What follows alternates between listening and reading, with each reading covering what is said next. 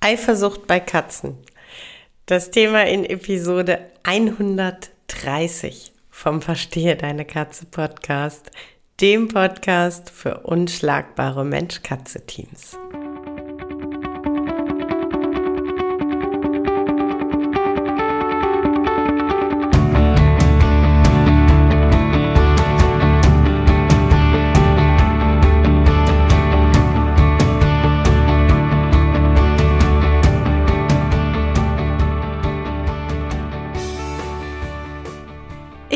Katrin Knispel, Mentorin für unschlagbare Mensch-Katze-Teams. Ich begleite dich als Hüter zu einem entspannten Alltag mit deinen Katzen. Ganz gleich, ob kleine Frage oder große Herausforderung. Ich bin an deiner Seite.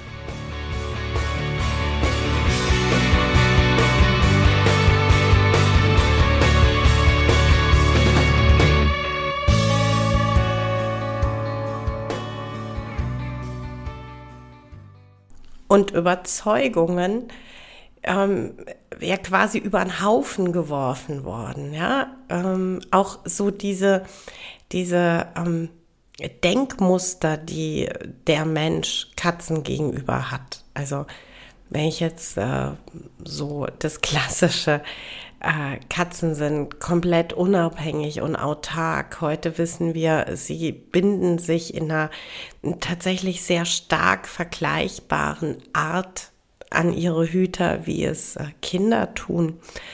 Ähm, Katzen sind zumindest bei den Menschen, die sich intensiver damit auseinandersetzen, schon ganz lange nicht mehr die untrainierbaren Tiere, sondern man weiß mittlerweile, dass man ganz großartig mit Katzen trainieren kann. Ähm, dass auch wenn ich das Wort Erziehung irgendwie gar nicht so gerne mag, äh, übrigens auch nicht bei Hunden, ähm, aber bleiben wir bei dem Ausdruck Erziehung. Mm, man weiß mittlerweile, dass man Katzen durchaus in einer gewissen Art und Weise erziehen kann. Ja, dass man ihnen durchaus, ähm, wenn die Art und Weise der, der Informationsvermittlung passt, dass man ihnen durchaus beibringen kann, dass zum Beispiel eine Küchenzeile tabu ist, wenn ich da oben koche. Ähm, das ist ja, ja, ganz anders, als man die Katze noch vor 10, 15, 20 Jahren gesehen hat. Und ich glaube halt, dass wir gerade auch in, in der Wissenschaft, in der Erforschung der, der Katze wirklich noch sehr weit an der Oberfläche kratzen. Und ich glaube, oder ich, ich bin fast überzeugt davon, dass wir wenn wir der Katze zugestehen oder uns darüber bewusst sind, dass Katzen sich ähnlich binden wie kleine Kinder, dann können wir auch tatsächlich an der Stelle nicht mehr davon ausgehen, dass wir diverseste Gefühle komplett absprechen. Jetzt ist natürlich das Thema Eifersucht oder das Gefühl Eifersucht ähm, ein sehr, ich sag mal, diffuses Gefühl. Also der eine ist super schnell eifersüchtig, der andere ist ähm, eigentlich nie eifersüchtig.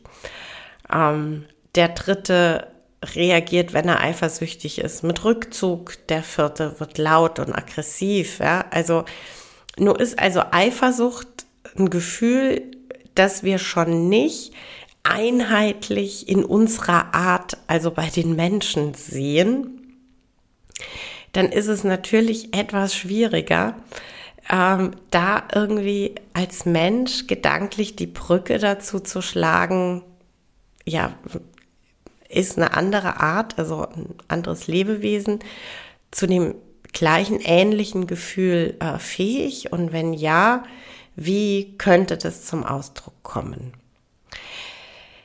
was mir aber tatsächlich, und das ähm, war dann auch so das, was mir wirklich in, in diesem äh, Messenger-Talk sehr wichtig war, ich glaube, wenn wir von Eifersucht sprechen, dann geht es in, in aller Regel um, ich sage mal in Anführungszeichen, eine erwachsene Form der Eifersucht. Also sehr stark auf den Partner bezogen, auf äh, Verlustängste, eine, eine Partnerschaft betreffend.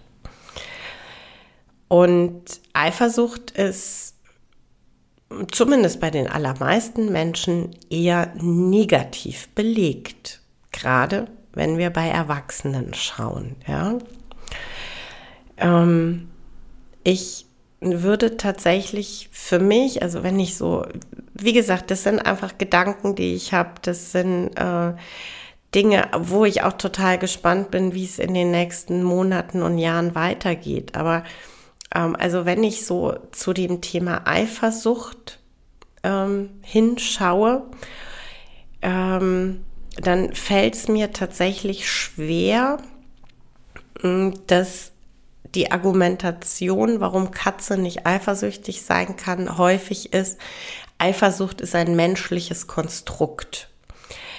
Dann erklärt sich und erschließt sich mir nicht, warum Menschen Babys und Menschen Kleinkinder äh, durchaus genau dieses Gefühl äh, empfinden. Und zwar tatsächlich noch sehr viel echter und ungeschminkter, als es ein Erwachsener tut. Und ähm, wenn ich dahin gehe, dann tatsächlich vielleicht weg von diesem sehr negativen, ja, also Eifersucht hat dann auch gleich was mit, weiß ich nicht, Besitz ergreifen, einengen und so zu tun, wie ich es beim Erwachsenen sehe. Wenn ich den Switch mache, ähm, und, und gucke, wie, wie ist es denn bei Babys, wie ist es bei Kleinkindern zum Beispiel, wenn ein Geschwisterkind dazukommt, diese, diese Eifersucht, die, die da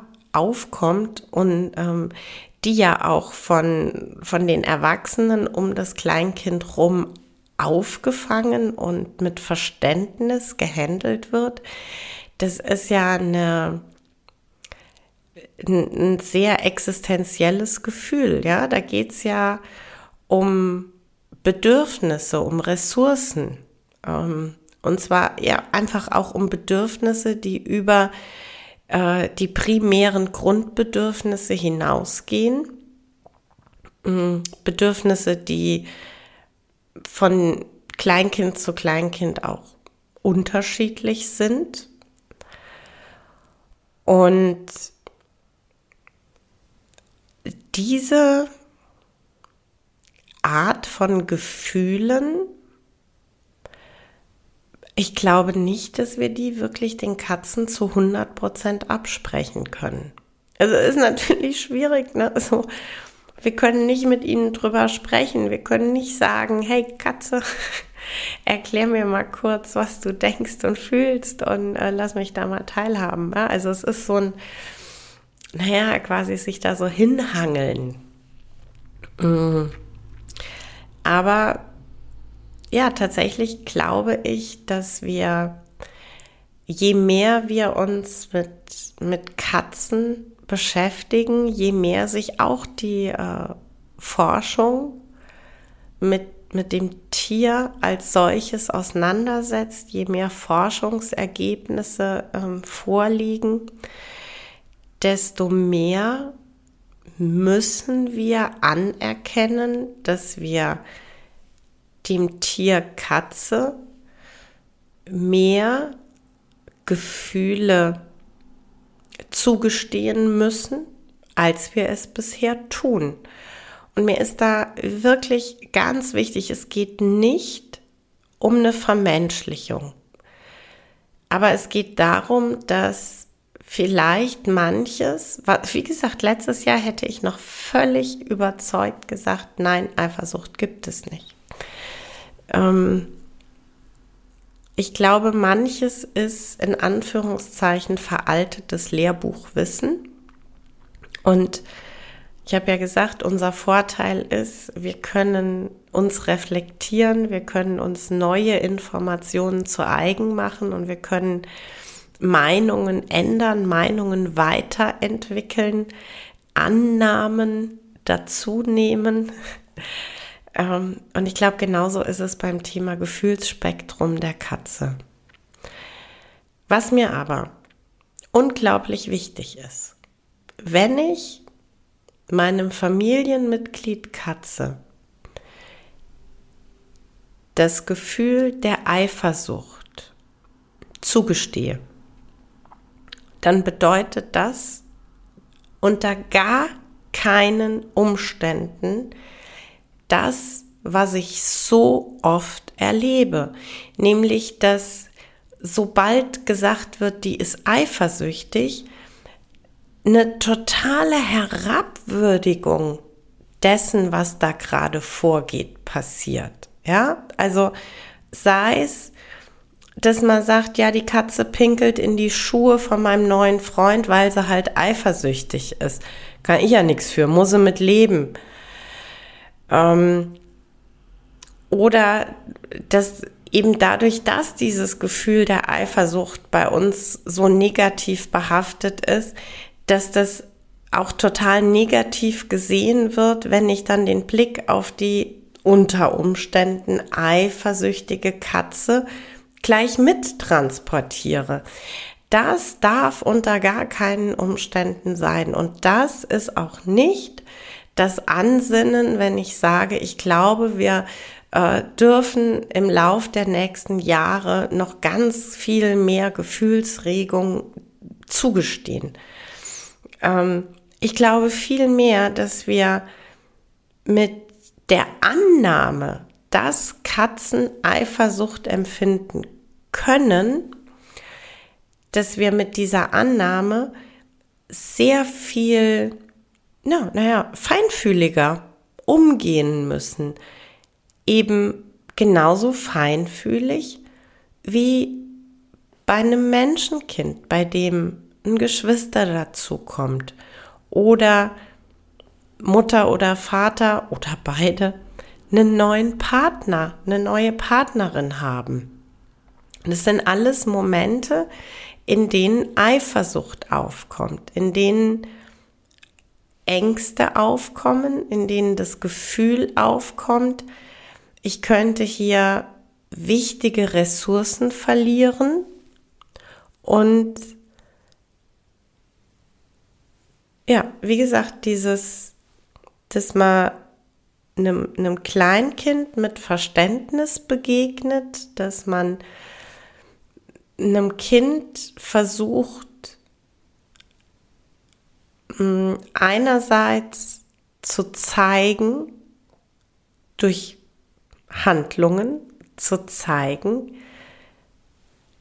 du verlierst nichts hier, im Gegenteil, es kommt ein Mehr dazu, sei es das Geschwister oder sei es der neue Partner, bedeutet ja im günstigsten Fall eine Erhöhung der Ressourcen, neue Sozialpartner, ja.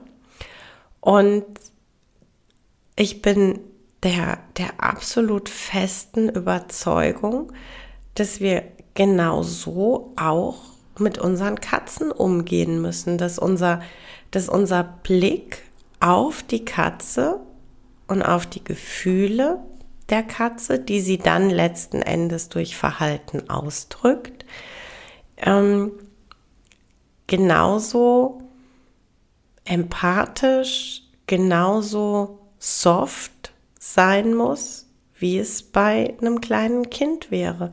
Wir müssen verständnisvoll reagieren. Ähm, auch das, das Thema, wenn wir schon bei Geschwisterchen sind, auch das Thema, ähm, in die Familie kommt ein, ein Baby, ein Säugling. Ja, ähm, auch äh, da, also ich, ich kenne wunderbare Mensch-Katze-Teams, wo mit, mit unglaublich viel Fingerspitzengefühl